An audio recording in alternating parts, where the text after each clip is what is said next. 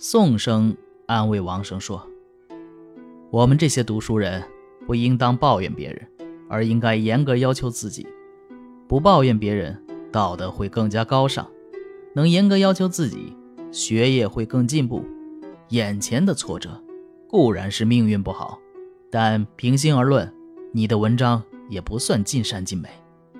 从此以后，要更加努力钻研，天下自有不忙的人。”王生听了，肃然起敬。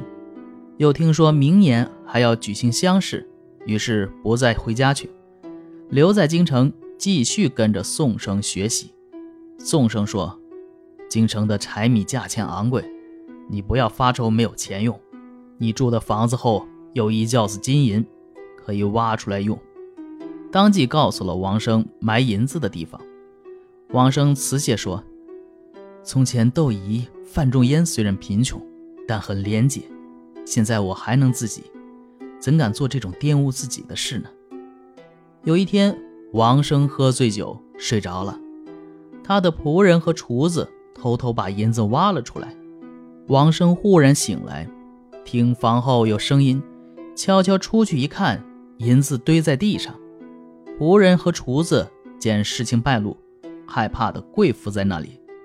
王生正在斥责他们时，看见金酒杯上似乎刻着字，拿来仔细一看，刻的都是他祖父的名字。原来他的祖父曾在南京六部任职，进京时住在报国寺，得暴病死了。这些金银就是他留下来的。王生因而大喜，称了称有八百多两。第二天告诉了宋生。并把金酒杯拿给宋生看，要和他平分。宋生坚决不要，想赠给盲僧一百两银子，但盲僧已经走了。此后的几个月里，王生学习更加刻苦。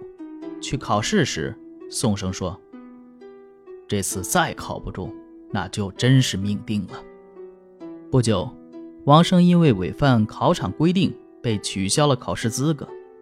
王生自己还没有说什么，宋生却伤心的大哭不止。王生反过来安慰他，宋生说：“我遭到造物主的嫌弃，一辈子没有出息，现在又连累了朋友，这都是命啊，这都是命啊。”王生说：“世间的万物万事都有定数，先生，你是无异于进取，和命运无关。”宋生擦了擦泪，说：“很久以前就想对你说，恐怕你受到惊吓。我，我不是活人，乃是一个漂泊不定的游魂。年轻时颇具才名，但在课场上很不得志，因而放荡不羁，来到了京城，希望能找到理解我的人，把我的生平写出来，流传后世。不料甲申年竟死于战乱，幽魂。”年年飘荡不定，幸亏得到你的理解和友情，所以极力想帮助你提高学业，使我平生没有实现的愿望，能在好友身上实现，成为人生的快慰啊！没想到，没想到文运竟如此不好，我怎么能无动于衷呢？王生听了，也感动得流下泪来，问道：“那？”为什么还滞留在这里不走呢？宋生说：“去年天帝下令，委任宣圣王孔子和阎罗王一起核查阴间遭遇劫难而死的鬼魂，上等的被留下在阴间的衙门任用，其余的让他们转世投生。我的名字已在阴间衙门任用的名册中。我之所以没去报道，是想看到你金榜题名时的快乐呀。”现在，就让我和你告别吧。王生问：“您考取的是什么职务？”宋生说：“梓潼府中缺一名司文郎，暂时让一个耳聋的仆役代理，所以搞得文运颠倒。万一我有幸得到这个职务，我一定要将圣人的教诲发扬光大。”第二天，宋生高兴地来了，说。我的愿望达成了，宣圣王让我做一首性道论，他看后面有喜色，说可以当斯文郎。阎王查了查案卷，想以我说话不慎重的理由不让我当。宣圣王为我力争，才使我得到这个职位。我拜谢完毕，宣圣王又把我喊到桌前，嘱咐说：“今天因为爱惜我的才干，所以才选我担任这个清贵显要的职务。他让我一定要改过自新，恪尽职守，不要再犯以前的过失。由此可知，在阴间重德行，更甚于重文采呀！你没有考中，必定是德行的修养还不够。”只要努力不懈的积德向善，就肯定可以达成目标。王生接着说：“如果真像你说的那样，余杭生的德行在哪儿呢？”宋生说：“这个，这个我也不知道啊。但阴间的赏罚绝不会出错。就说前些时见到的盲僧，也是个鬼，是前朝的文章大家，因为前生抛弃的字纸太多。”罚他做个瞎子，他愿意用医术解救人们的痛苦，以赎生前的罪孽，所以才借故在街市上游逛。王生让人备酒，宋生说：“不必了，一年以来都打扰你，现在只剩这一点儿最后的时间，再为我做点糖水饺子，就心意满足了。”做好以后，王生悲伤的吃不下。坐下来让宋生自己吃，顷刻之间，宋生吃了三碗。他捧着肚子说：“这一顿饭可以饱三天了。我是以此来纪念你的友情啊。以前吃的那些都在屋后面，已经变成蘑菇了，收藏起来做药用，可以让小孩更聪明。”王生问：“什么时候还能再见面？”宋生说。既然我有官职在身，就要避嫌了。王生又问：“那我到紫通庙里去祭祷，您能够听到吗？”宋生说：“这样做没有用处。九天之上离你很远，你只要洁身自好，一心修德，阴曹自有跌报，那样我必然会知道。”说完，就告别不见了。王生到房后一看，果然有紫色的蘑菇，就采下收藏起来。旁边还有新的土堆，挖开一看，刚才为宋生包的糖水饺都在里面。王生回去以后，更加刻苦的修德学习。一天夜里，王生梦见宋生坐着官轿来了，说：“你过去因为一件小事生气，误杀了一个丫鬟。”所以被削去官禄，如今你一心向善，已将功折罪了，但因为命薄，所以还是不能进入仕途。这一年呢，王生在乡试中告捷，中了举。第二年又考中了进士。王生听从宋生的指点，没有去做官。王生有两个儿子，有一个很笨，给他吃下了宋生留下的蘑菇。立即变得十分聪慧。后来，王生因事到南京去，在旅途中遇到余杭生。余杭生热情地向他问候，十分谦逊，但两鬓已有了白发了。